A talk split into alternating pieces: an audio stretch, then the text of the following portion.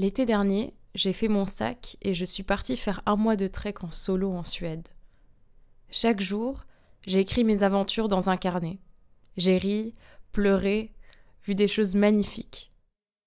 Alors j'ai envie de vous partager ces moments en vous lisant ces notes. Jour 18. Kiruna.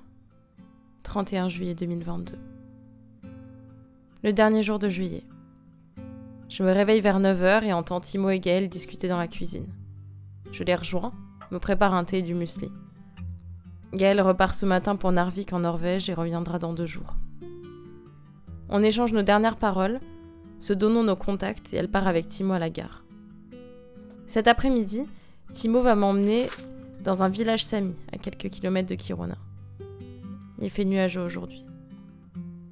On prend la voiture vers 14h en direction de Jusajevri, un village sami à 15 minutes en voiture. Pendant que je visite le Nuti Musée, Timo boit un café au café du musée. Il s'agit d'un musée en plein air qui parle de la culture sami.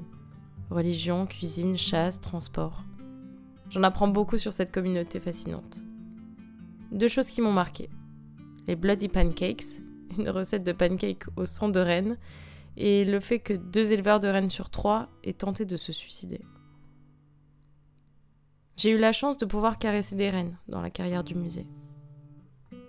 En partant, je passe à la boutique acheter du thé de Lingonberry, les baies locales rouges, souvent consommées avec de la viande. Timo m'amène dans la chapelle du village et me raconte l'histoire de la fresque centrale. Un parallèle entre Jésus, un pasteur et la nature. On reprend la voiture et il me montre l'emplacement de l'Ice Hotel, fondu à cette période de l'année. On rentre à la maison après avoir posté les deux lettres que j'ai écrites pour papa et maman. On est aussi passé rapidement acheter une jarre à confiture et du sucre. Je ne sais plus si je l'ai écrit plus tôt, mais j'avais parlé à Timo de ramener de la confiture artisanale de Hiltronberry, une baie des montagnes qui est très populaire dans le nord. Timo était tellement gentil qu'il a appelé un ami qui récolte ses baies. Il est passé à 17h avec 10 kilos de baies.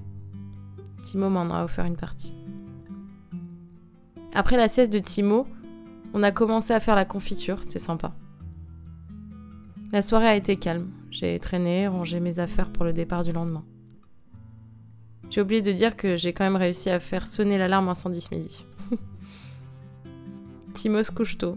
Je regarde un film pour rester éveillé et pouvoir regarder une dernière fois le soleil du Nord.